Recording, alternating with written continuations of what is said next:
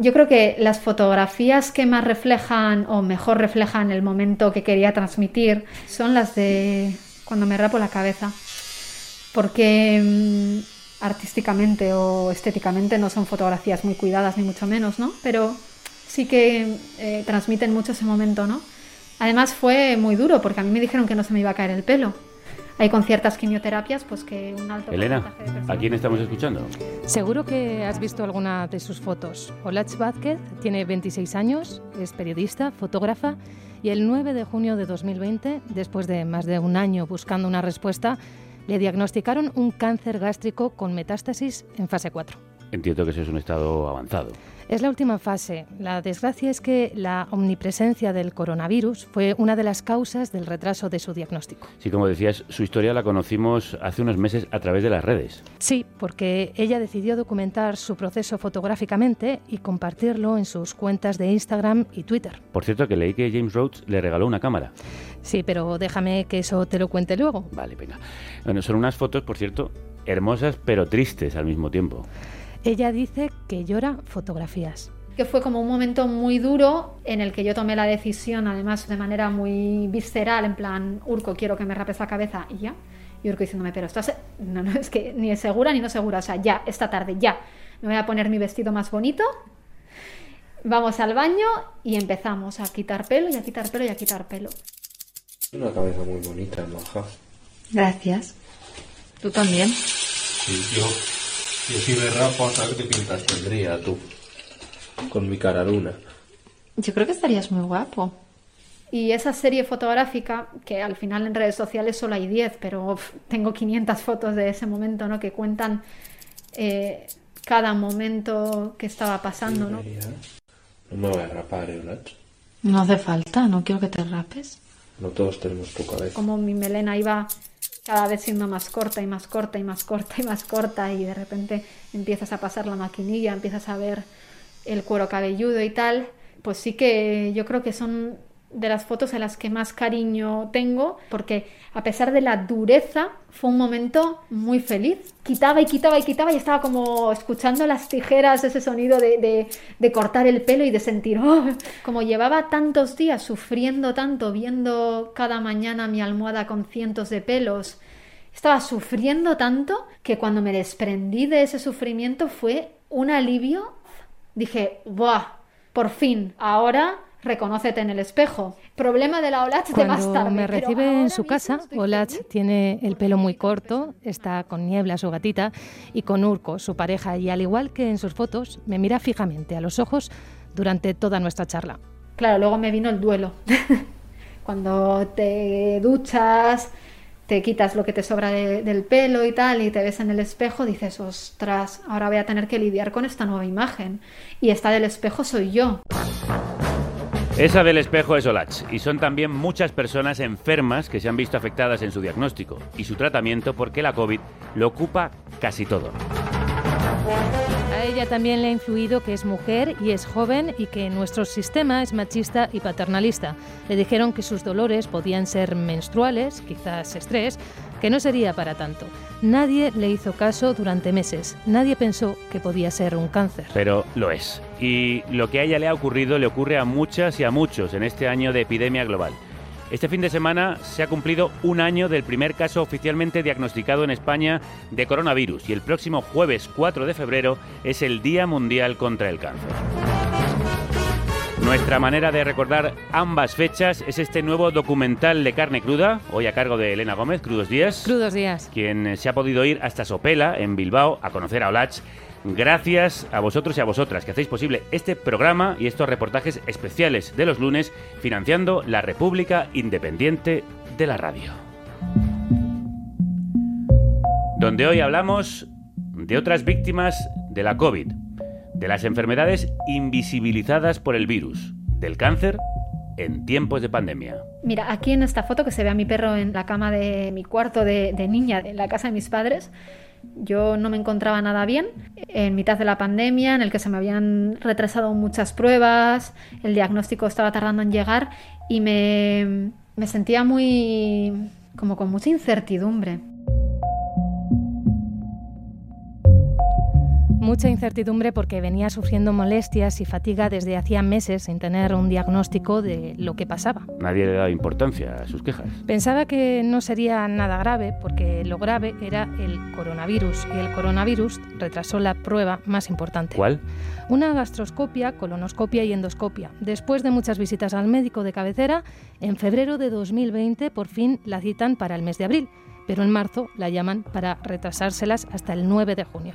Yo me acuerdo de suplicarle y rogarle a la enfermera que por favor que reconsiderasen mi caso, que yo no me encontraba bien, que estaba perdiendo peso, que me encontraba muy cansada pero ella me dijo que solo estaban atendiendo casos urgentes, aún así que lo iba a valorar con el médico especialista. Y al de un par de horas me llamó el, médico especialista y me dijo textualmente, Olach, tú no te preocupes, que no tienes nada grave, hemos estudiado tu historial clínico y nos podemos ver perfectamente en el mes de junio. Así que pasaron cinco meses desde que pidieron las pruebas hasta que se las hicieron. Claro, cuando llega el 9 de junio me hacen la gastroscopia, me despiertan de la sedación, me mandan corriendo a hacer un TAC, me piden que me vista y que pase a ver al médico, me siento en la silla y el médico coge un folio en blanco y me empieza a dibujar un estómago y me dice hemos encontrado úlceras tumorizadas, pues claro, yo lo primero que pensé fue, yo estoy soñando, o sea, yo estoy en la sedación todavía porque todavía estaba un poco drogada, pero claro, cuando veo a mi madre a mi lado llorando, a mi padre detrás de mí llorando, digo, vale, esto no, no es un sueño. Diez días después, el 19 de junio, recibe la confirmación del diagnóstico, cáncer. Pero habían errado tanto con ella hasta entonces que guardó la esperanza de que esta vez, de nuevo, se hubieran equivocado. Pues la primera cita con mi oncóloga fue una cita muy dura en la que yo me sentí muy abandonada, me sentí totalmente desahuciada. Y yo no quería sentirme así porque yo necesitaba una motivación para luchar que te diagnostiquen cáncer ya es complicado, pero que encima te digan en una primera cita, además sin ningún tipo de ni de tacto ni de humanidad, Olach, tu tumor no es curable, tu tumor no es operable, es mantenible y te espera una perspectiva de vida, pues tampoco te vengas muy arriba de que vas a durar hasta los 60 años, más bien corta. Tiene que ser devastador escuchar un diagnóstico así. En todo este tiempo, Olach ha echado en falta la escucha y la empatía. Decidió pedir una segunda opinión en el Hospital Valdebrón. Pues fue con el mismo diagnóstico y con las mismas, digamos, características de la enfermedad y todo, sentí que me daban por lo menos una motivación para seguir, ¿no? Ellos me decían, bueno, es una enfermedad pues que efectivamente está descontrolada, hay que controlarla, eh, bueno, es un camino largo, pero no es imposible, hay que ir poco a poco. No sé, esas palabras un poco de, apoyo, de aliento y sobre todo de sentir que estaban conmigo, porque yo al principio sentía que remaban contra mí. Nunca pensé en que pasara, mi cabeza lucha por sobrevivir y no descansará. Eso canta Fia Boy y con él Olach en este tema de SFDK, todo lo que importa. Puedes ver, pero mirando de lejos sé que no lo vas a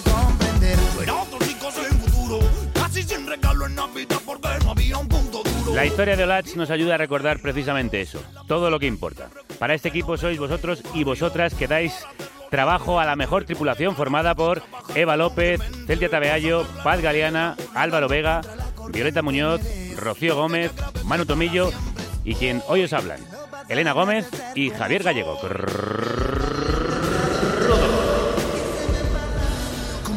Con creces mi designio, plantándole mis huevos a la quimio. Se sacó un cúter de la manga y lo escribió y me pinchó, primo, apuñaló este genio. Y hay días que estoy un poco más así, digamos, más animada, ¿no? Y hay una canción de SFDK hay una frase que dice SFDK que es cumpliré con creces mi desidio plantándole mis huevos a la quimio. Y entonces yo me digo esa frase a veces cuando entro en el hospital de día y en plan, a plantarle mis ovarios a la quimio. sí, es un poco más animada y tal, pero es como que me pega un chute. Además, esa canción hacía mucho tiempo, la escuchaba yo con mi pareja, hace muchos años y la cantábamos y tal, no sé qué. Y hubo un día, pues que de esto que vas recopilando canciones antiguas y que vas poniendo una tras otra tras otra, y de repente puso esa canción mi novio y me dice, uy, pero si dice plantándole mis huevos a la quimio. Y yo, ya está mi himno. Cada vez que entra al hospital de día voy a entrar diciendo plantándole mis huevos a la quimio, plantándole mis huevos a la quimio. Y plantándole sus ovarios a la quimio, claro que sí.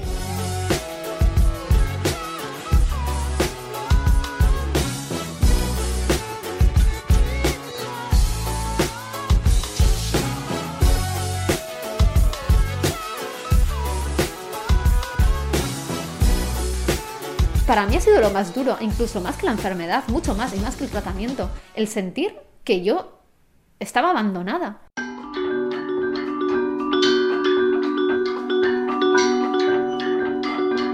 Me ve a mí con, uno de mis vestidos favoritos, un vestido rojo, yo en la cama con, con, una mascarilla quirúrgica, que se volvió como un atrecho bastante importante en algunas de mis fotografías durante la pandemia. Fue justo, creo que días después de que me retrasasen la endoscopia y quería como transmitir ese momento de estamos en época de pandemia y como que todo está justificado, ¿no? No sé.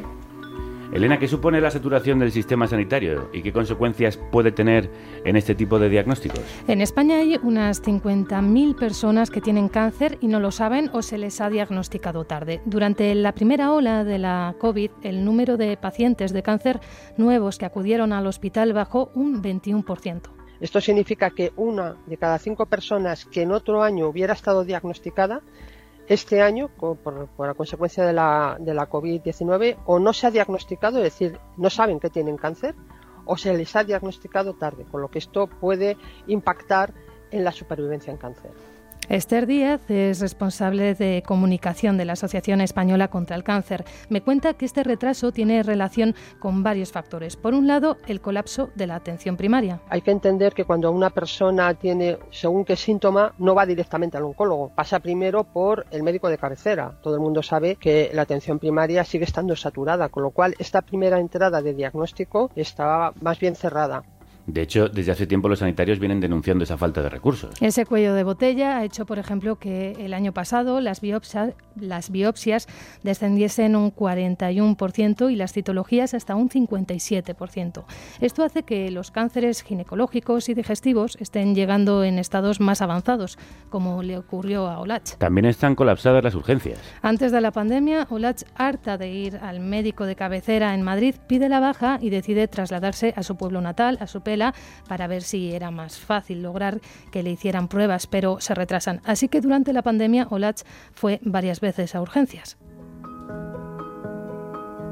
Un día porque no podía literalmente levantarme de la cama, mis padres se asustaron mucho y me llevaron a, a urgencias. Lo primero que descartaron fue que fuese COVID y luego me dijeron que tenía una flojera extrema y ya está.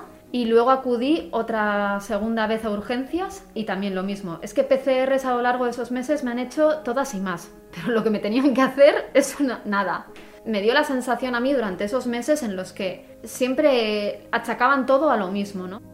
Es que no puedo entender cómo presentando estos síntomas no le hicieron otro tipo de pruebas.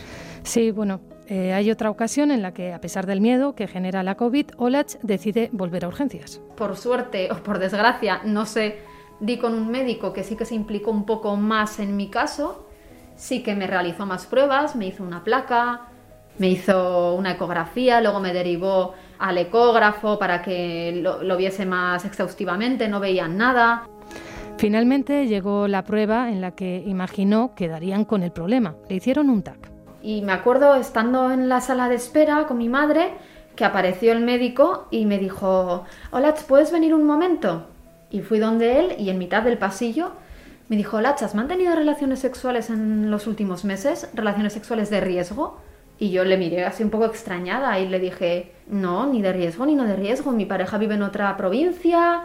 Me dice, es que creemos que tienes una enfermedad pélvica inflamatoria. Eso se ha visto en el TAC. Y yo, ¿y eso de, qué viene? Me dice, pues probablemente de una enfermedad de transmisión sexual. Yo me acuerdo mirarle y decirle, os estáis equivocando, es, es que es imposible. Y él no terminaba de creerme. Yo sentí como que me miraba y me hablaba como con un tono de condescendencia y como con un tono de, esta chavala ha tenido algo por ahí, no quiere decirlo, y ya está.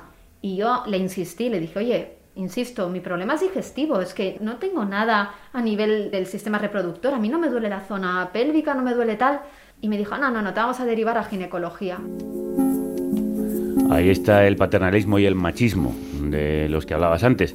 ¿Y qué ocurrió cuando fue a ginecología? Pues que la doctora le dijo que no detectaba nada mal en su sistema ginecológico, así que mm, la mandan a casa. Bueno, ella sí que vio lo que ella, lo que la paciente le estaba diciendo. Todos estos retrasos ¿Cómo le han podido afectar? Es difícil cuantificarlo. Los profesionales sí que dicen que las mayores consecuencias de todos estos retrasos se verán sobre todo dentro de unos años. ¿Ahora siguen retrasando las pruebas o las intervenciones? Sí, por ejemplo, en esta tercera ola, la Comunidad de Valencia ha tenido que suspender las operaciones y pruebas diagnósticas no urgentes. También hospitales de Cataluña y Galicia han tenido que retrasar la actividad no urgente. Pero lo que puede no parecer urgente puede serlo realmente al final, como en el caso de Alach. Eso es, los epidemiólogos también pronostican un aumento de cánceres avanzados. Cánceres avanzados. Isabel Portillo, miembro de la Sociedad Española de Epidemiología, me explicaba que durante la pandemia se paralizaron los cribados. Normalmente lo que hacen estos programas es detectar precozmente una serie de cánceres que son a veces lesiones premalignas y llegan a ser cánceres y si no las diagnosticamos a tiempo, ¿qué pasa? Pues que las vamos a diagnosticar tarde. ¿Y qué vamos a encontrar? Vamos a encontrar cánceres avanzados. Vamos a encontrar que esas muertes que estábamos evitando, pues van a ocurrir. Esto hace que se retrasen los diagnósticos de cáncer de mama, de colon y de útero. Esther, de la Asociación contra el Cáncer, me cuenta que hay una gran diferencia entre unas comunidades y otras. Por ejemplo, en los cribados de cáncer de colon, según los últimos datos, Euskadi, Navarra y La Rioja han retomado los cribados al 100%, mientras que en Baleares o Canarias apenas hacen un 20% tendría que estar implantado en todas las comunidades autónomas al mismo nivel para que todo el mundo pudiera tener esta oportunidad de detectarse precozmente el cáncer de colon. Y además la COVID también influirá en la investigación.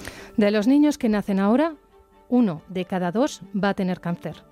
La investigación es vital, no solo para este tipo de enfermedad, también para otras, como las enfermedades raras. Todos los centros de investigación se paralizaron. Reactivar los programas o los proyectos no es como apago el coche y lo vuelvo a encender.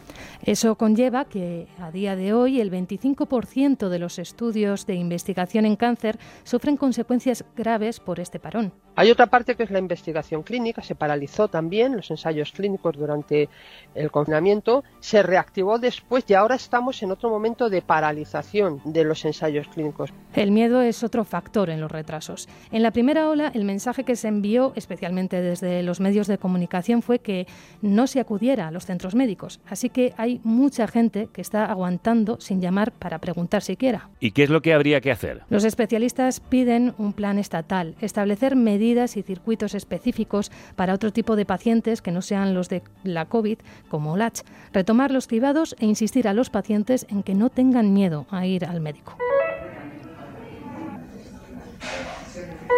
El otro día, en sesión de quimioterapia, me puse, no te exagero, igual como 20 veces seguidas, Lucha de Gigantes, de Zahara y Love of Lesbian me encanta esa canción también porque además es, es, un poco lo que te digo, ¿no? Que ahora escuchas una canción y es como que todo te recuerda a eso, ¿no? Como que le buscas un significado que va asociado a tu historia. Y me encanta, me encanta. Eso para días que estoy así un poco más de bajón. Lucha de gigantes convierte el aire en gas natural. Un duelo salvaje advierte lo cerca que de entrar en un mundo descomunal. Siento mi fragilidad.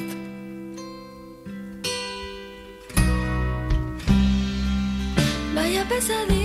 Lucha de gigantes, la versión de Zara y Lobo Lesbian del tema de Antonio Vega para Nacha Pop. Con esta canción se enfrentan al cáncer muchos y muchas, mientras otro monstruo los mantiene aislados.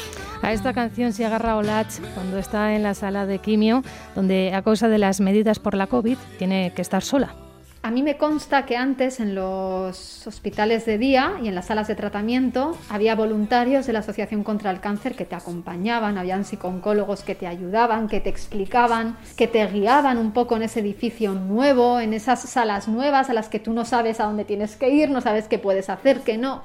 Es que a mí no, nadie me explicó nada. Con la COVID ese acompañamiento se ha perdido. Y yo, por ejemplo, recuerdo mi primer día en el hospital de día pues como uno de los más duros. Fue un momento muy complicado cuando mi madre se sentó a mi lado en el sillón de tratamiento y le dijeron, usted no se puede quedar aquí. Nadie nos había dicho que no se podía acompañar. Antes sí que se podía, pero ahora por el tema de la COVID tampoco dejan que haya ningún familiar. Y mi madre empezó a llorar y yo empecé a llorar con ella. Y cuando se fue fue un momento porque te sientas sola en un sillón rodeada de gente enchufada con mil cables, con un sonido que es ensordecedor que es el sonido de las máquinas, que es piribí, piribí, la banda sonora de, las salas de, de quimioterapia y yo sola. Yo en ese momento eché mucho en falta un acompañamiento psicológico.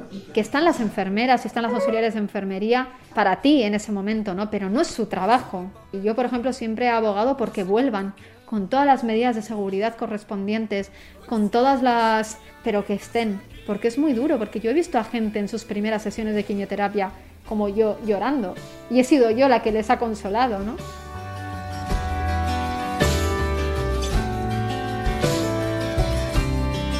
Qué tremendo lo que cuenta y qué fortaleza tiene ella contándolo. Sí, una de las cosas que más me impresionan de Olach es la entereza y lo bien trabajadas que tiene sus emociones. Sí, a pesar de ser tan joven, 26 años. Y es precisamente eso, su edad, uno de los factores que, según ella, retrasó su diagnóstico. El protocolo no se activó porque era muy joven y porque era mujer. Yo recuerdo a una oncóloga, de las muchas que he tenido en este tiempo, decirme, ¿quién se iba a imaginar que tú pudieses tener un tumor maligno? Es poco probable, sí, pero es que, o sea, por el hecho de ser joven ya descartas que yo pueda desarrollar una enfermedad grave. Claro, ¿cuál es el problema de descartar eso? Que cuando llega el diagnóstico es una enfermedad avanzada, es una enfermedad con un muy mal pronóstico, y a mí, ¿quién me devuelve ese tiempo perdido?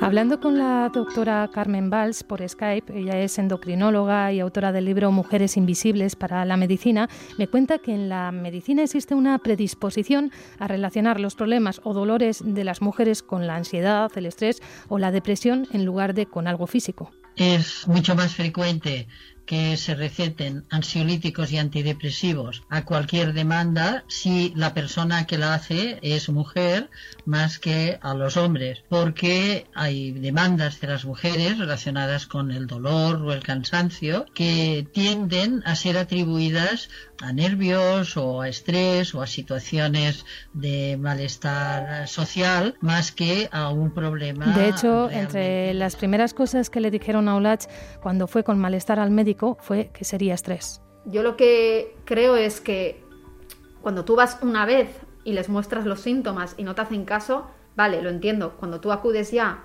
no sé, igual la octava o la novena vez, yo creo que ya es hora de que a esa chica le hagas caso, la escuches. La presidenta de la Asociación contra el Cáncer Gástrico y Gastrectomizados, Pilar Ruiz, pide protocolos que se adapten mejor a la realidad. Que no se centren en el buen aspecto que puedas tener, en estadísticas, que porque las estadísticas digan que para padecer, por ejemplo, en este caso un cáncer gástrico, eso suele ser a partir de los 50 años, no, pues que vean que hay casos que no son así. Y de hecho nosotros más del 50% son personas jóvenes, tanto por cáncer gástrico mm, porque te ha tocado como por casos de, de mutación genética.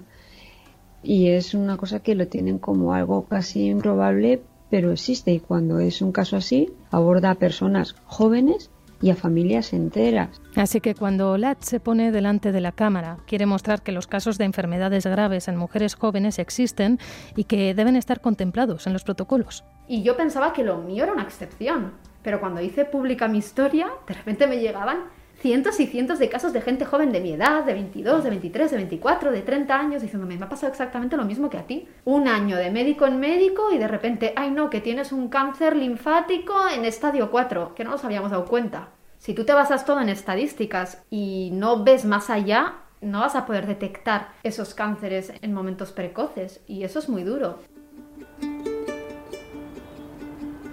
Es muy duro, sí.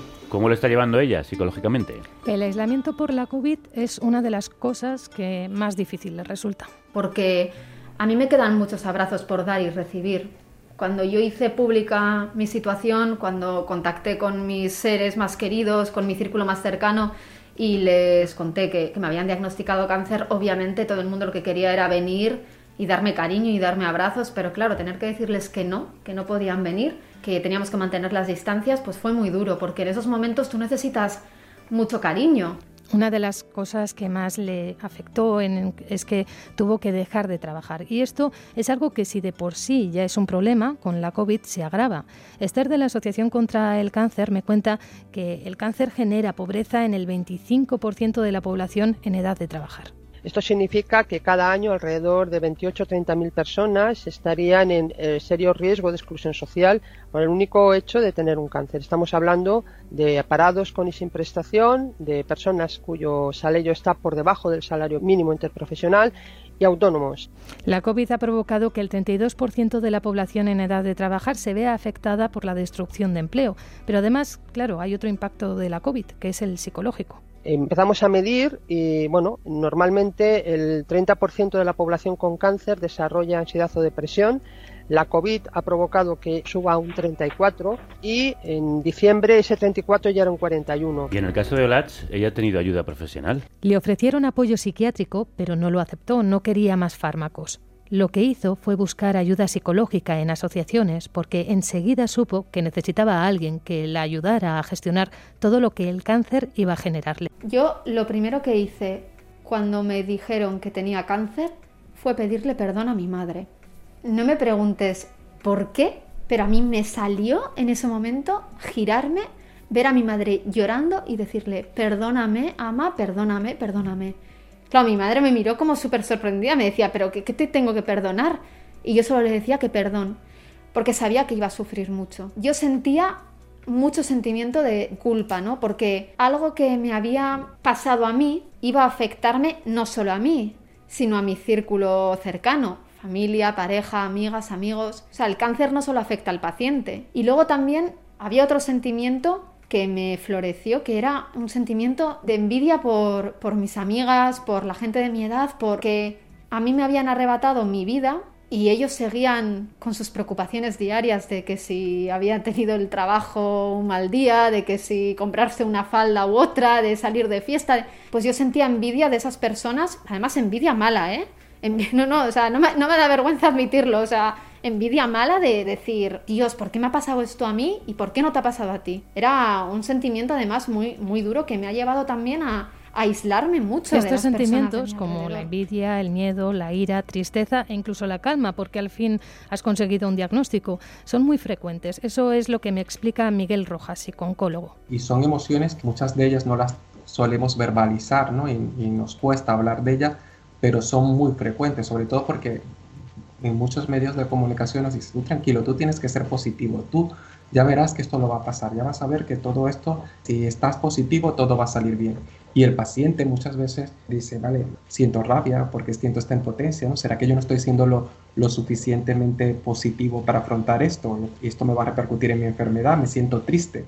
Y es importante decir que estas emociones son normales. Ahora bien, sí que muchas veces necesitamos ciertos recursos para poderla gestionar y allí el papel de psicólogo tiene una labor fundamental. De todos estos sentimientos es inevitable que predomine la rabia. Yo sentía mucha rabia porque a mí no me habían hecho caso. Claro, yo pensaba en todo ese tiempo que había perdido de lucha, yo estoy muy cabreada con muchos médicos que me han atendido, no a lo largo de estos meses de pandemia, sino lo mío viene de antes, de muchas molestias que llevaba sintiendo desde hace más de un año. Si yo en ningún momento se me pasó por la cabeza que podía tener un cáncer gástrico, a ellos tampoco.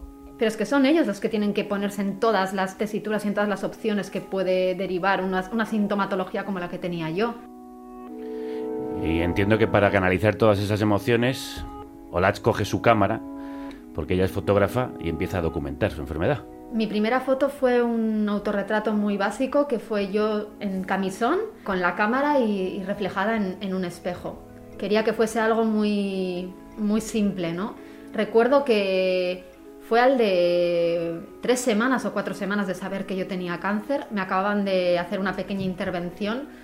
Llevaba nueve grapas en el abdomen y me autorretraté y me costó mucho publicarla en redes sociales porque no sabía cómo decir, me han diagnosticado esta enfermedad.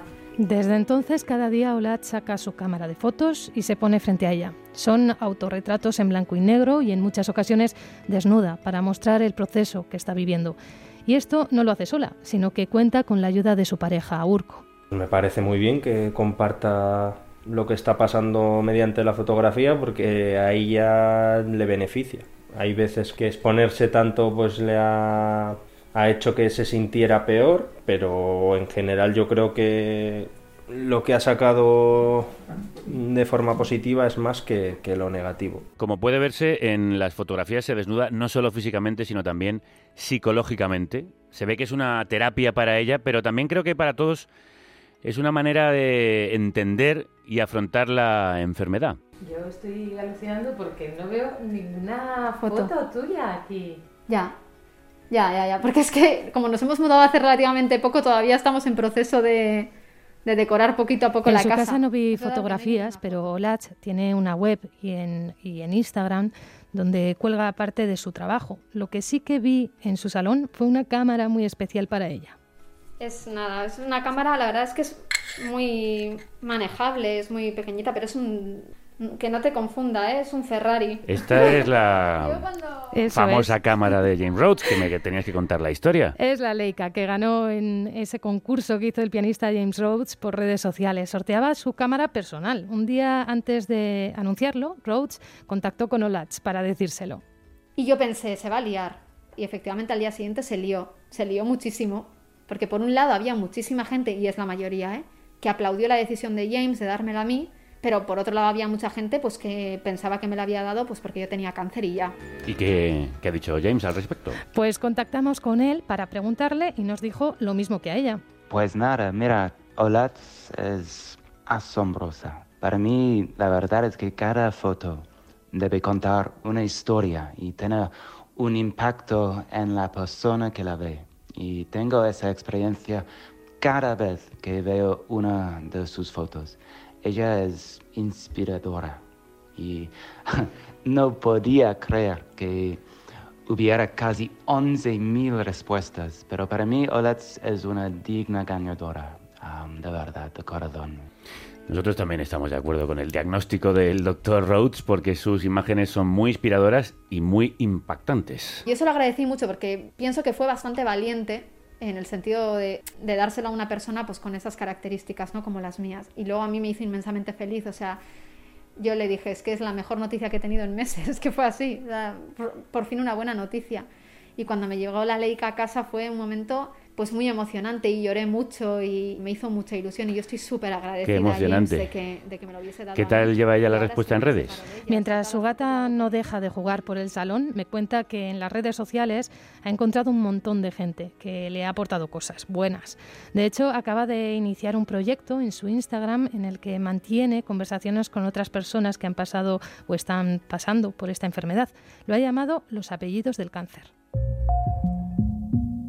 sí que quiero que la gente, digamos, de alguna manera entienda que si son de aquellas personas que no quieren hablar de la enfermedad, que no quieren comunicarse con nadie, que también lo están haciendo bien.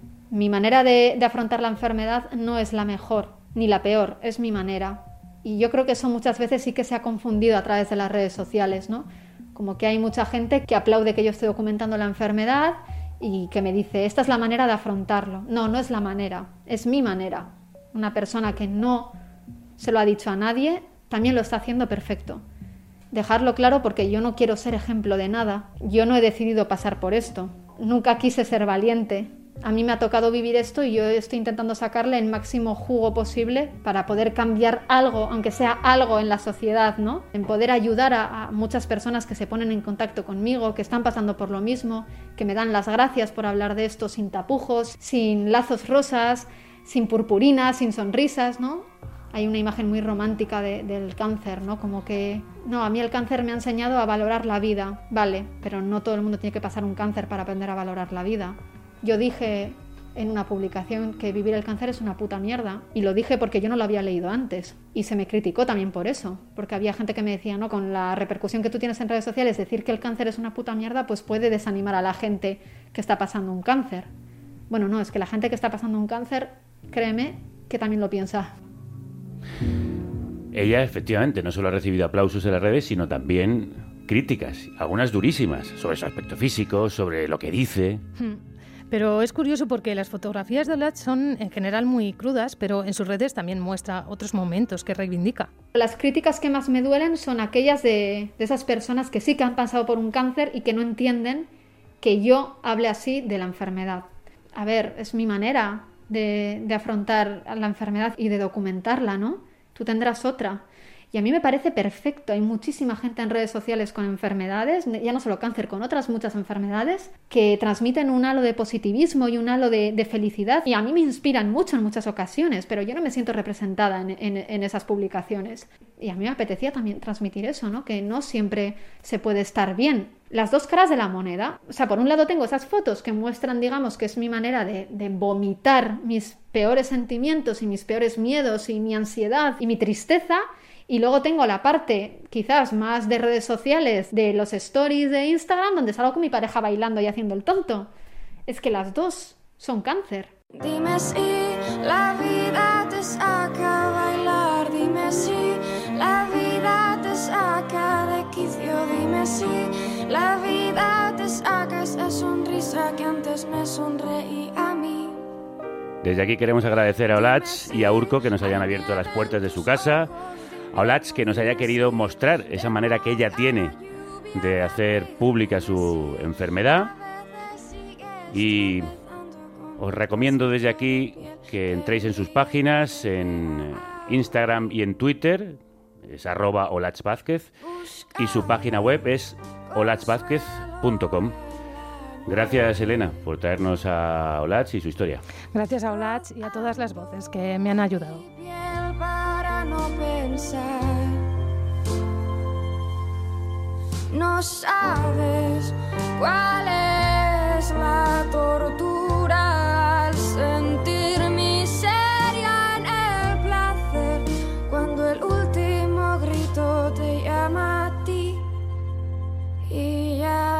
poder dormir.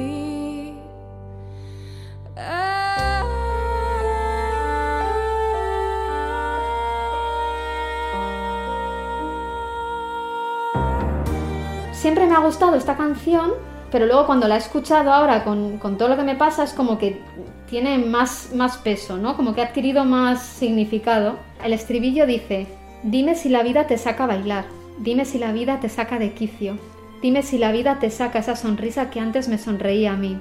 Y tendré suerte si a la mañana siguiente el espejo me devuelve el reflejo de una tía valiente y convencerme que no miente. Como que me recuerda mucho a, lo que yo he pasado.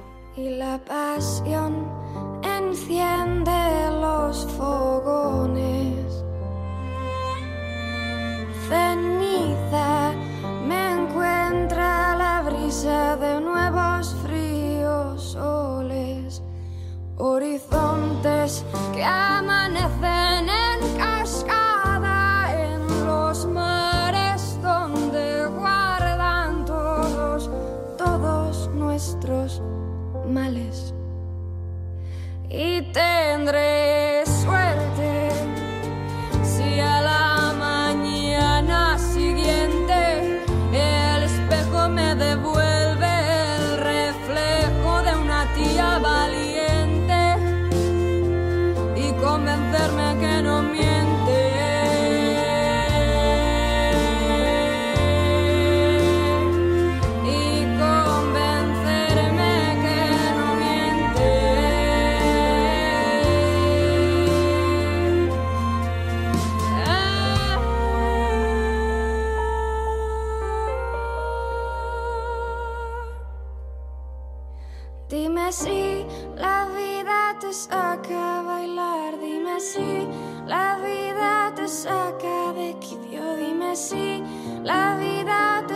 saca esa sonrisa que antes me sonreía a mí. Y Zaro, esta canción se llama Noviembre. Ella es de Mayavia, de Vizcaya, y es esa canción que saca a bailar a Olats a pesar de las circunstancias. No dejes que termine el día sin haber crecido un poco. Sin haber sido feliz. Sin haber aumentado tus sueños. No te dejes vencer. Por el desaliento. No permitas que nadie te quite el derecho a expresarte.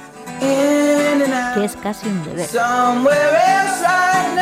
No caigas En el peor de los errores. El silencio. Walt Whitman. Carne cruda. Ahora, cinco días a la semana. Si tú lo haces posible. No nos quedaremos en silencio. No nos quedaremos en silencio. No nos quedaremos en silencio. Qué tremenda la es que estoy pensando en lo que tienen que estar pasando ella y Urco y tanta gente que sufre procesos similares. Desde aquí nuestro abrazo más inmenso y nuestra admiración por el valor que demuestran. Aunque como decía la H ya no se siente valiente, sino que esto es lo que le ha tocado y así ha decidido afrontarlo. Bueno, cada 15 días nuestros documentales, estos documentales de los lunes, se completan con otros reportajes sobre la realidad al otro lado del charco. Otra mirada sobre otros y otras invisibles. Ya las personas homosexuales no solo tienen que luchar contra las pandillas y su machismo, sino contra lo religioso que es el país. Es un pecado ser homosexual y es, es un asco que lo seas para las maras. Si te atacan las maras, pero eres homosexual, la gente no te va a ayudar, no te va a defender. No tienes hacia dónde huir más que salir del país porque todo está en tu contra. Yo salí de mi país por amenazas, combinación con enemigos de mi hermano, que son las maras, que lo mataron por mi condición sexual, mi orientación. En ese tiempo era lesbiana, no lograba aceptarme, más bien caer en cuenta de que no era lesbiana, era simplemente un chico trans. Y pues bueno, llegué aquí a España. Poco a poco fui dándome cuenta de que algo aún no cuadraba, algo. Patricia Simón, crudos días. Y me fue- Crudos días. ¿A quién estamos escuchando? de mi apariencia. Pues son la misma persona, Javier, con la diferencia de dos años. Conocí a Camila en 2018 en Madrid. Entonces era una joven treintañera que había tenido que huir del Salvador por la persecución que sufría por parte de las maras por ser lesbiana, como ha contado. Pero entonces se empezó a poder vestir como quería por las calles de Madrid y a darse cuenta de que en realidad nunca había sido Camila, sino que era Salvador. Me fui enamorando de mi, de mi apariencia masculina. Me costó muchísimo pasar de, de la simple orientación a saber que no, que no era orientación, que era mi identidad. Y bueno, por cuestiones de la pandemia y todo, apenas ahora llevo tres meses de transición hormonal y nunca me había sentido tan feliz, tan cómodo con mi cuerpo. Verme al espejo y, e irme reconociendo. Una nueva vida para mí, siento que volví a nacer. Semillas de cambio. Cosechas de igualdad. Alternativa. Comprometidos. Comunitaria. Cambio social. Otras miradas. Apoyo. Semilla. Cosechas. Una red de medios. Soy Caribe, soy. Desde Centroamérica. Soy Caribe, soy Centroamérica. Periodismo para amplificar. La voz de los silenciados. Con Patricia Simón. Somos hombres y mujeres de maíz, diferentes plantas pero una sola raíz. Y con ella, con Patricia, seguimos conociendo esta semana historias de hombres y mujeres trans que se han visto forzadas a abandonar sus países, en esta ocasión de Centroamérica, para evitar ser asesinadas, ¿verdad? Sí, tras conocer a Alejandra Morán, recordarán hace unas semanas, es una mujer trans mexicana que nos explicó cómo ha vivido 20 años como migrante indocumentada en Estados Unidos. Esta semana nos adentramos en cómo es la vida de las personas que solicitan asilo en España por la persecución que sufren en sus países por ser hombres y mujeres trans. Sé que en mi país yo no hubiera logrado esta libertad. Nunca fui feliz. No me quiero imaginar. O sea, creo que por eso es que no que tuve que venir hasta acá y hasta acá darme cuenta cuál era mi verdadera identidad. Porque allá es un mito, ¿sabes? Eres tan lesbiana que quieres ser hombre o eres tan gay que quieres ser mujer. Pero la transexualidad no entienden que no tiene que ver con la orientación sexual. Ahora estoy transicionando. Es una locura, son unos cambios tremendos, pero estoy feliz. Estoy feliz, te decía Salvador. Sí, es muy interesante cómo Salvador explica en un libro que editó CEAR y que se puede encontrar gratuito online llamado Nuestra guerra son las maras, ese autoodio que las personas del colectivo LGTBI en muchos casos desarrollan por el rechazo generalizado que sufren. Tendría como unos 5 o 6 años cuando yo noté que no me sentía como se suponía o como me estaban inculcando que, que me tenía que sentir. No me identificaba con el género femenino por la misma represión social, familiar, la religión, todo eso. Tuve que mantenerme en silencio y ocultando lo que yo realmente era y quería. Así que así pasé Tener que muchos- mantenerse en silencio ocultando quién uno es no debe de ser fácil. No, así nos lo explica Henry Javier Arevalo, que es un hombre trans de El Salvador también, que llegó a España con su novia en 2019. En el caso de Centroamérica hay que recordar que la violencia y el odio contra las personas trans atraviesa todos los ámbitos, las familias, el entorno más cercano, la policía y además las maras que controlan buena parte de la vida cotidiana de El Salvador y Honduras. Y si hay un desafío para estas pandillas construidas sobre el machismo y el heteropatriarcado, es ser trans. Cuando llegué a la adolescencia, pues fue muy frustrante, pero empecé a, tener como un plan de vida para poder desarrollarme como, como yo me sentía realmente, poder ser libre. Entonces pensé, bueno, lo primero que tengo que hacer es desligarme de, de- de mis padres, así que voy a estudiar, voy a sacar una carrera, voy a trabajar y cuando me mantenga... Pero entonces las pandillas se dieron cuenta de que era un chico trans y empezaron a perseguirlo para matarlo.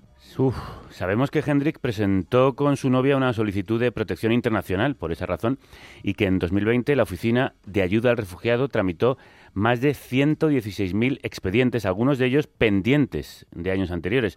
Solo aceptó, atención, un 4%.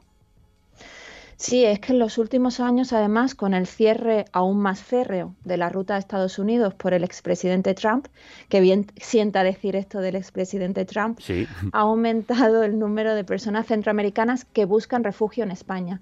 Y a menudo sus solicitudes son rechazadas porque la violencia provocada por las maras no termina de ser reconocida como una legítima razón para huir por nuestras instituciones. Así que en el caso de las personas trans, además, como nos explica la abogada Mónica Ávila de la ONG Rescate, pues se encuentran con muchos obstáculos añadidos. Siempre se pondrá en duda la credibilidad de su identidad de género y a veces es difícil aportar pruebas, ¿no? Y luego, por otro lado, las entrevistas de asilo se realizan en dependencias policiales por miembros de la policía, que no necesariamente han tenido formación sobre el colectivo LGTBI.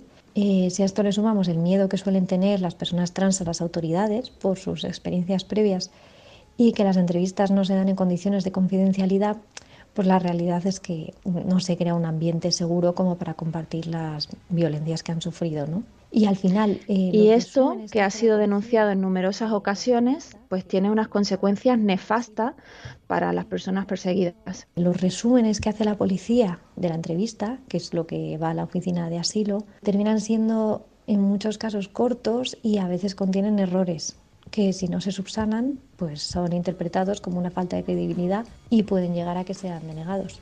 En el caso de Hendrik, consiguió que se aceptara su solicitud de asilo.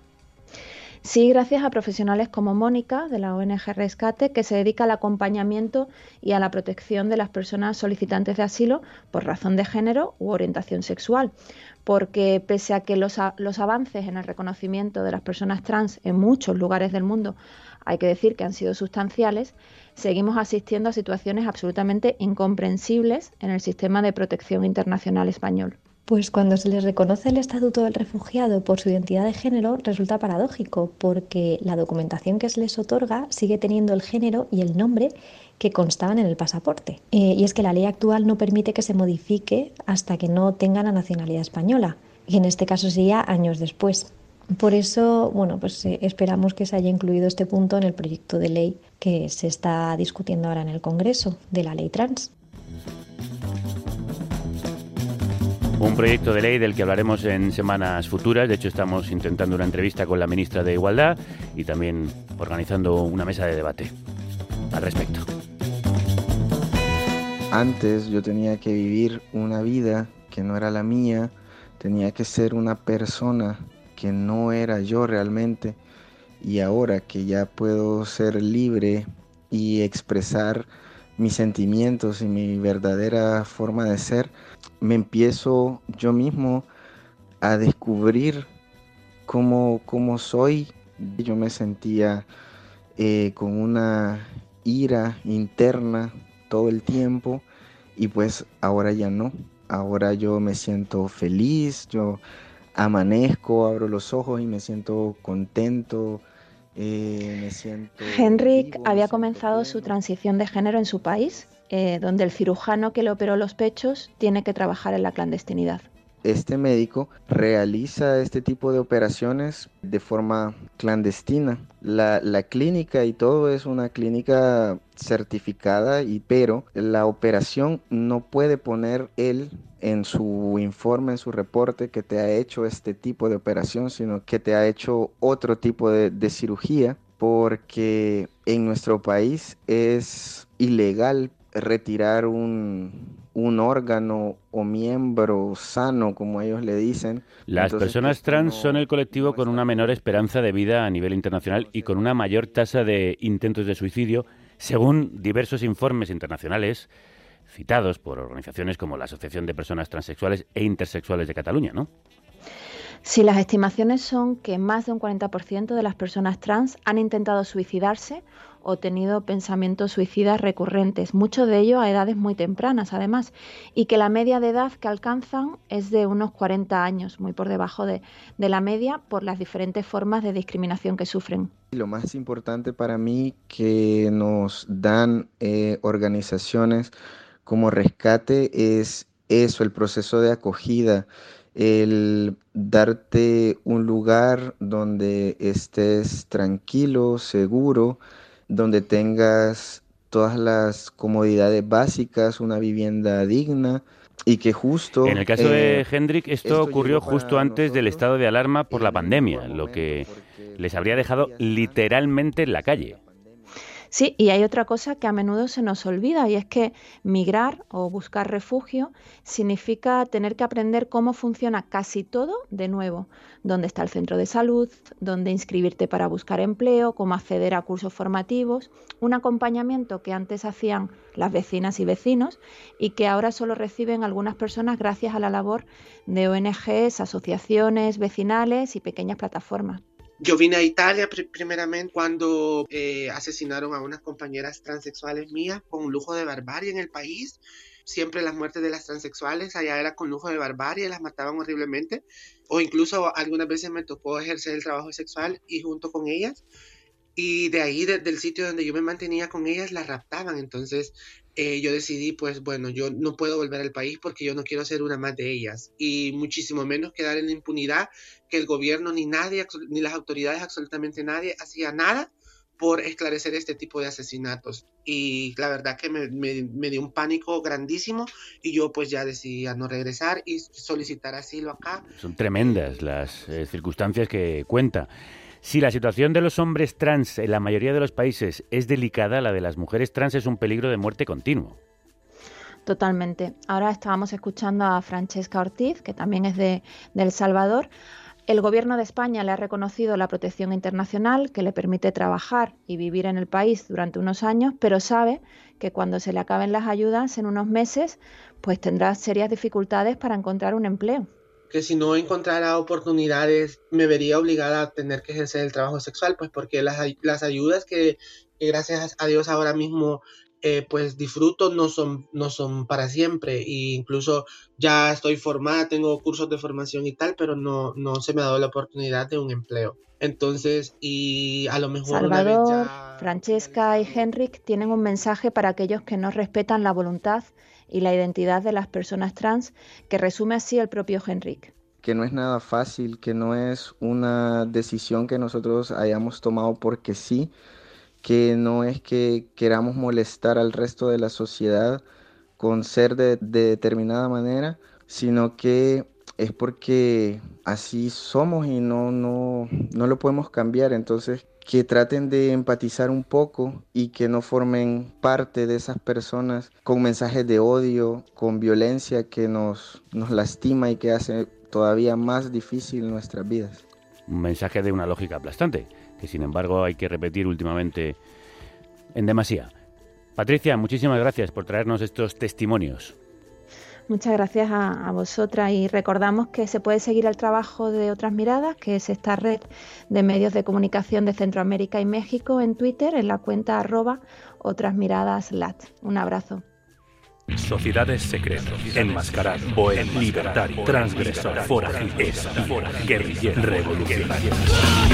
La Felguera. Rebelde, La editorial que revela los secretos mejor guardados. Ocultista. Busca sus libros y revistas en lafelguera.net. Macarra, Y ahora, su sección en carnecruda.es. Turbios, peligrosos, crudos. Pues sí, vamos con el espacio más crudo de la carnicería. Vamos a terminar con más mujeres invisibles, según me ha prometido el más clandestino de nuestros colaboradores.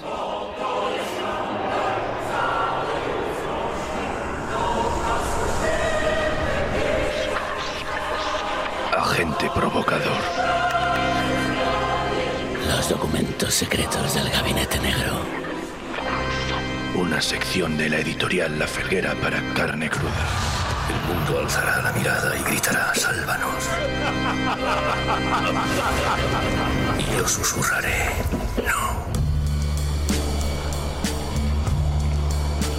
Mujeres invisibles y ruidosas, me contaba en el telegrama en clave que siempre me envía Servando Rocha, nuestra gente, al que ya ve acercarse por el callejón con unos buggies pontiagudos y un tupé estratosférico, más rockero que nunca. Estamos de parte de la tele. Ya va siendo hora de que Pero- los peques los vayamos hasta la cama. Ale. Pero, pero, pero, pero bueno, ¿qué es esto? ¿Cómo se le ocurre a usted, ilustre provocador, ponernos esto a estas horas?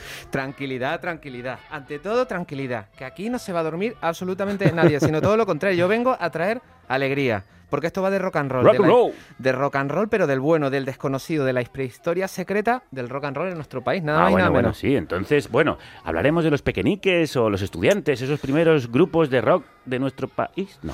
Pues no, crudo, yo sé que tú sabes mucho, pero ahora te voy a sorprender, porque no vamos a hablar de nada de eso. De hecho, os diremos y os anunciaremos ya desde ahora que el rock and roll no fue como nos lo han contado. Ah. Porque en esta prehistoria del rock, como sucede muchas veces, es una historia evidentemente escrita por hombres, pero la realidad fue que las mujeres inventaron nuestro rock and roll patrio. Las mujeres fueron las primeras, las culpables de que nos contagiaran la furia rockera y que yo ya he venido aquí con mis boogies puntiagudos. Lo del tupé estratosférico, bueno, ya me gustaría. Bueno, déjelo usted a la imaginación, gustaría, que es lo que tiene la radio.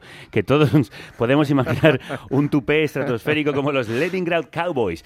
Bueno, así que vamos a hablar de Spanish Girl Power. Así es, y de hecho, eh, como mucha gente está escuchando, hemos empezado con un Vamos a la cama, que está un poco en el inconsciente colectivo de muchos de los españoles. Pero esta historia tiene que ver también con eso. ¿Por qué? Porque el compositor de esta canción, y me encanta su nombre, se llama Máximo Baratas, es un nombre guay. absolutamente real. Brutal. Máximo Baratas tenía una tienda muy importante a finales de los años 50 en la calle Leganitos de Madrid que se llama Bioc.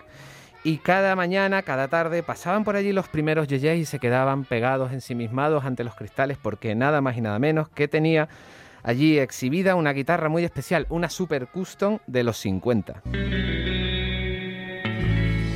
Érase una vez una señora llamada María, que regentaba un puesto de pipas callejero en la plaza de Cibeles. María era una señora muy conocida en el centro de Madrid. Incluso en los días de lluvia le daban cobijo en los soportales del Banco de España. Un buen día, María se echó mano al bolsillo, contó las pesetas y se puso en marcha camino a Leganitos. Y una vez allí, habló con Máximo Baratas. Mire usted, mi hijo Paquito sueña día y noche con esa condenada guitarra y quiero darle una alegría. Debo advertirle que la guitarra es muy cara. Lo sé, ahora puedo darle una entrada y si es usted tan amable podría pagarle cada mes el resto con lo que saco Mm. vendiendo pipas y caramelos. Señora María, la conozco. Tiene usted fama de honrada y no veo por qué no hacerle a usted ese favor. Tráigame cada mes lo que usted pueda y ojalá ese hijo suyo aproveche bien esta guitarra.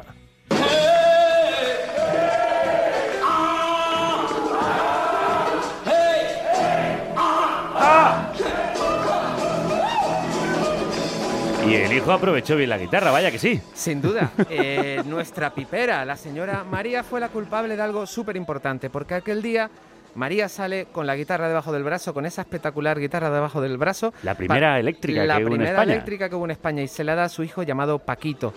Y se os preguntaréis quién era Paquito, pues nada más y nada menos que un poco después se convertirá en uno de los primeros rockeros, nada más y nada menos que Kurt Savoy. Bueno, bravo eso, por María, nuestra vendedora de pipas que hizo posible el rock and roll en España. Sí, y además, eh, Kurt Savoy, aparte de ser uno de los primeros rockeros, A Kurt Savoy también le debemos una cosa que no tiene que ver con el rock and roll, o sí, porque también nos gusta mucho, que es esto que va a sonar ahora.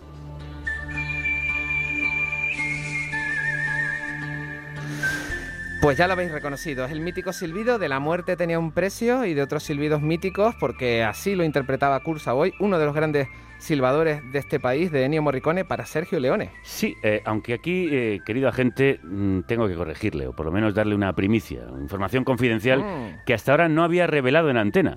Pero me ha dado usted la ocasión al traer aquí gusta, a. Savoy. Una investigación propia que hice hace años con motivo de una entrevista que iba a hacerle al bueno de Kurt demostró que nos la había colado, nos la había colado a todos los medios durante años. El verdadero silbador de esta banda sonora de Morricone era el músico y amigo del compositor eh, Alessandro Alessandroni. Savoy era solo un imitador, un buen imitador, también hay que decirlo. Y es cierto que es un tipo único, divertido y entrañable con una biografía apasionante, gracias a episodios como este, pero en este caso hay que decir que era un agente doble. Por eso tuve que cancelar la entrevista. Pues maravilloso, porque además eh, Alessandro Alessandrini está casi a la altura de Máximo Baratas. Son nombres absolutamente imposibles y nombres reales. Sí, esta historia eh, podría, por cierto, eh, darle usted pie a hacer un capítulo próximo sobre grandes impostores. Pues sí, pues es una grandísima idea. A lo mejor sucede. Eh, volvamos al tema. Me había prometido usted Spanish Girl Power.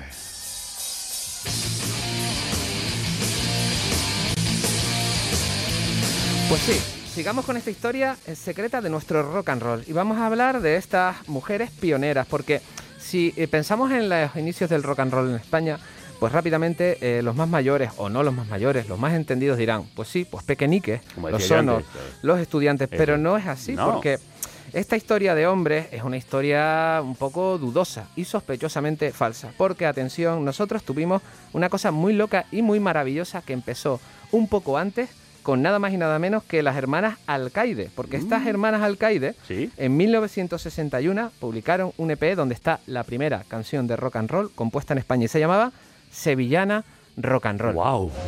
En el puente de Triana, todo el mundo se seduce. Cada vez que sale el sol, cada vez que sale, que sale el sol, cada vez que sale, que sale el sol. Pues sorprende la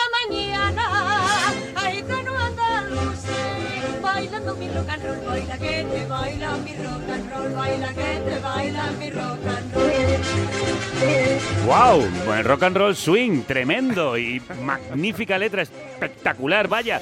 Las sevillanas y el rock and roll, Así mezclados es. con un swing vertiginoso. Así es, pues mira, era Hispavox que hábilmente, en medio de la época álgida del turismo, pues cogió a las hermanas Alcaide, que realmente fue una operación de marketing dirigida al turismo, ¿no? Porque como estáis escuchando, pues mezclaban flamenco, que era lo que realmente hacían las hermanas Alcaide con rock and roll, ¿no? Entonces, en el año 61 el rock and roll era muy desconocido en nuestro país, prácticamente muy poca gente conocía a Elvis Presley o Little, o Little Richard, ¿no? Y que triunfaban pues más allá de nuestras fronteras. Oiga, ¿y el dúo dinámico no estaba también por ahí en esas fechas? Está usted muy preguntón hoy y, y- pues sí, estaban. Y porque eh, un poco antes eh, ellos no se llamaban el dúo dinámico, se llamaban The Dynamic Boys. Y en septiembre de 1959 publicaron Little Darling. Eh, sí, son anteriores a las hermanas Alcaide, pero hay un problema, porque ellos hacían versiones de artistas extranjeros como Jim Pitney o los Everly eh, Brothers. Vamos, que no hacían canciones originales como la sevillana rock and roll que hemos escuchado. Eh, entonces, ¿ellos fueron los primeros y no nuestras pioneras? No, no, no. Nuestras pioneras fueron las primeras, porque nos guste o no nos guste, las hermanas Alcaide con Sevillana Rock and Roll es la primera canción compuesta en nuestro país de rock and roll, que a lo mejor es. no es el mejor rock and roll, pero así es. Es decir, las mujeres fueron las primeras. las primeras, ¿no? Y también fueron las primeras en otra cosa muy importante y que si hablamos del rock and roll y del pop que tanto nos gusta, es totalmente inseparable. Y son las fans, los clubs de fans, ¿no? Ellas fueron las primeras porque el dúo dinámico tenía una especie de ejército armado que se llamaban las dinámicas. ¡Wow! o sea, que también en eso ellas fueron las adelantadas. Me encanta el nombre, las dinámicas. ¿Era el único club de fans que había? Pues habían otros, mira, eh, estaban las, las guardiolistas que seguían a José Guardiola, pero yo tengo una especial devoción, de hecho eh, me encantaría conocer a Maribel, así se llamaba la fundadora de, de este club, le he escrito, pero esta señora está un poco asustada de, de lo que esconde la gente provocadora y nunca respondió mis emails suplicantes. Está sorprendida de que ella- alguien se interese por ella pasados tantos años. Hombre, porque ella, ella fue la fundadora y la gran, la gran líder de nada más y nada menos que las Rafaelitas. ¡Wow! Las Rafaelitas estaban uniformadas, llevaban una- un vestido precioso rojo y negro y eran las eh, seguidoras más locas eh, de Rafael. Incluso le compusieron un himno.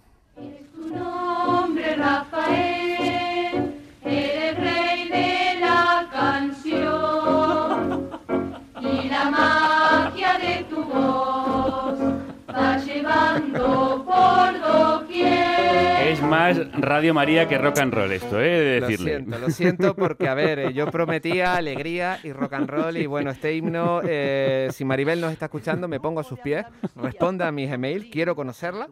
Eh, pero ahora vamos realmente con, con algo que no tiene nada que ver con Hermanas Alcaide. Estamos hablando de pioneras antes de los, de los grupos de rock de hombres y estamos hablando de nada más y nada menos que la unión de una mujer gitana, pionera nada más y nada menos del gypsy rock, del rock and roll gitano. Lo mismo que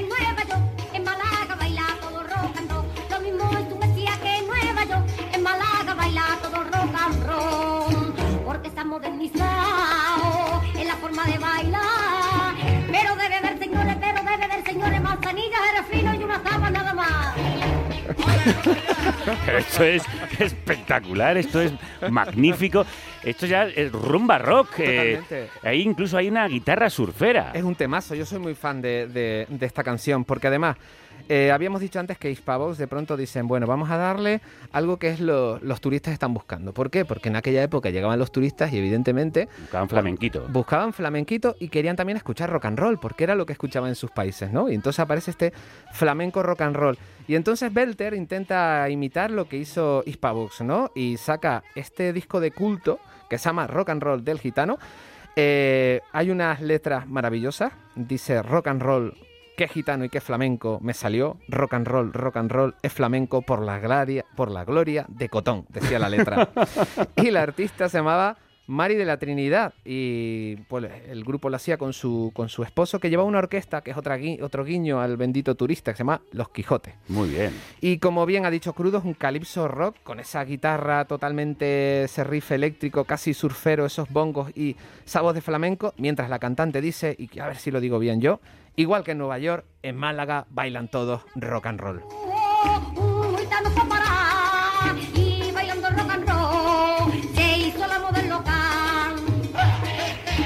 Es que tiene de todo. O sea, tiene ahí un poco de calipso, es un rumbero a muerte, es rock and rollero. Totalmente. Y esto es la prehistoria, es la parte menos conocida. Porque toda esta historia empieza con una señora pipera en la plaza de Cibeles. Y continúa con este tipo de grupos y también, por supuesto, ya que tuvimos aquellos eh, clubs de fans de chicas, ya que tuvimos esas pioneras eh, Girl, eh, tuvimos también nuestra primera chica, Yeye.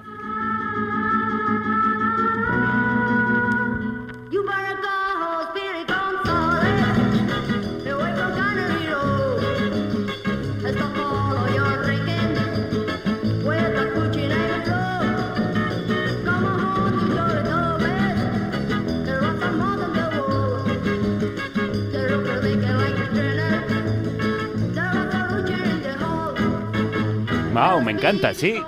No era Conchita Velasco, no. ¿Quién es esta primera Yeye a la que Mira, escuchamos? Tenía un nombre eh, imposible de recordar, pues se llama Pilar García de la Mata y Caballero de Roda. Bueno, eso es como para conquistar España Oye, entera. Hoy es un día de nombres, de nombres imposibles.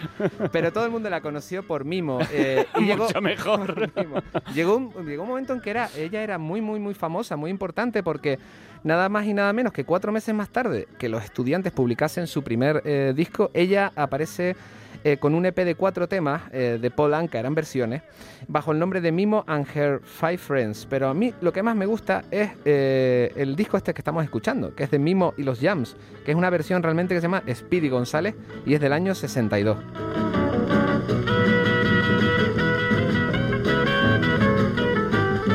Bueno, ¿y qué sucedió con esta chica guerrera?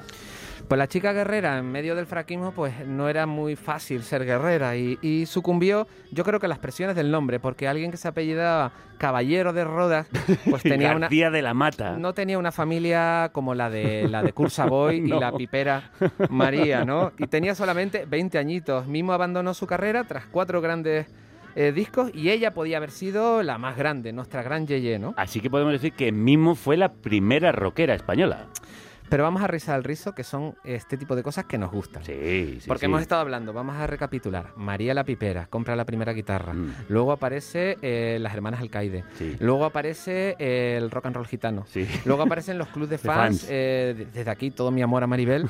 la líder de las Rafaelitas. Y luego Mimo. Y luego Mimo. Pero también eh, aparecieron las primeras bateristas. Entonces había muchísimos grupos eh, solamente llevados por mujeres, que eran eh, girls groups, y eh, aparecen las primeras mujeres que tocaban la batería. Eh, ¿Y el franquismo no lo censuraba o perseguía esta obscenidad? Mujeres moviendo todos sus miembros a la vez. Eh, No movían demasiado porque seguían las normas un poco de- del decoro y el recato impuesto por el régimen.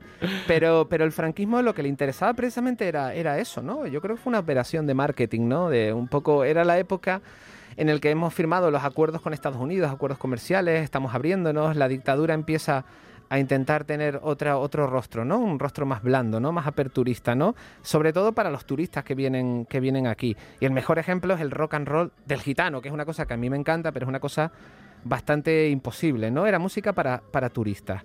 Y a mí me encanta una primera baterista de la que lamentablemente no he conseguido documentación sonora, se llama Conchi Rodríguez. Conchi Rodríguez tocaba en los Rodri Sisters. Eh, toda esta información se la debo al periodista Adrián Boguel, que es el, el que ha- el que me ha filtrado toda esta información, ¿no? Maravilloso. Y él tocaba en un grupo que ella tocaba en un grupo llamado el conjunto Cinderella, Cinderella, ¿no? Y tocaba junto a varias mujeres más.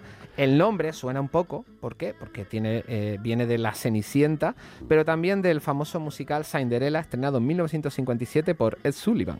O sea que Conchi estuvo en las Rodri Sisters, después estuvo Así en es. Cinderella.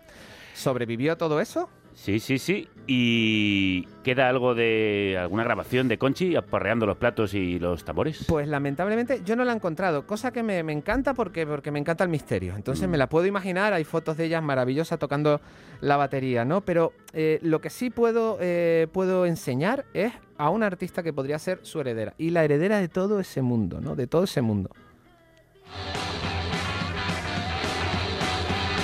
Ya sé de quién habla usted. Muy merecido este homenaje que le va a hacer ahora mismo. Cuéntenos, por favor. Pues sí, pues esta barbaridad que estamos escuchando eh, es un homenaje a una amiga que lamentablemente falleció hace un tiempo. Eva Solex, que tocaba en los Solex, toda una institución, era muy buena gente, Sí, era muy alocada, Sí. era muy brillante, era muy contagiosa eh, y yo creo que ella estaría muy contenta de que la, le rindamos este homenaje y brindemos por ella con el rock and roll gitano, con todo este tipo de personajes que han ido apareciendo. Y uno de esos grupos es este que estamos escuchando, uno de los grupos que tuvo Eva. Pretty Fuck Luck. El grupazo de Eva y Murky, nuestros Cristina Martínez y John Spencer ibéricos, ese parejón del rock patrio, que hicieron barbaridades como esta.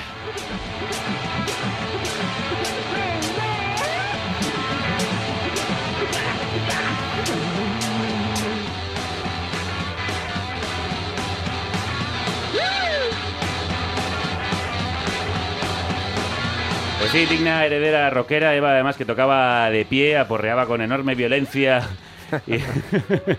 el timbal y, Sin y la caja. sin sonreír, siempre muy muy seria, muy seria. Sí, sí, muy importante. La actitud seria. Efectivamente, ella fue digna heredera de todas esas rockeras anteriores que hoy nos ha descubierto ¡ah! el agente provocador. Hasta la próxima, gente. Adiós.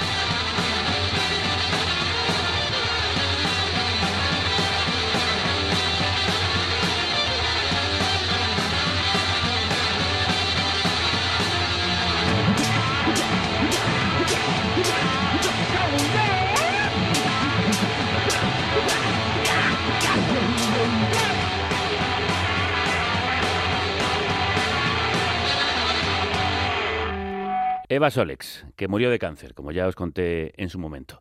Hemos empezado con esa enfermedad, con ella terminamos.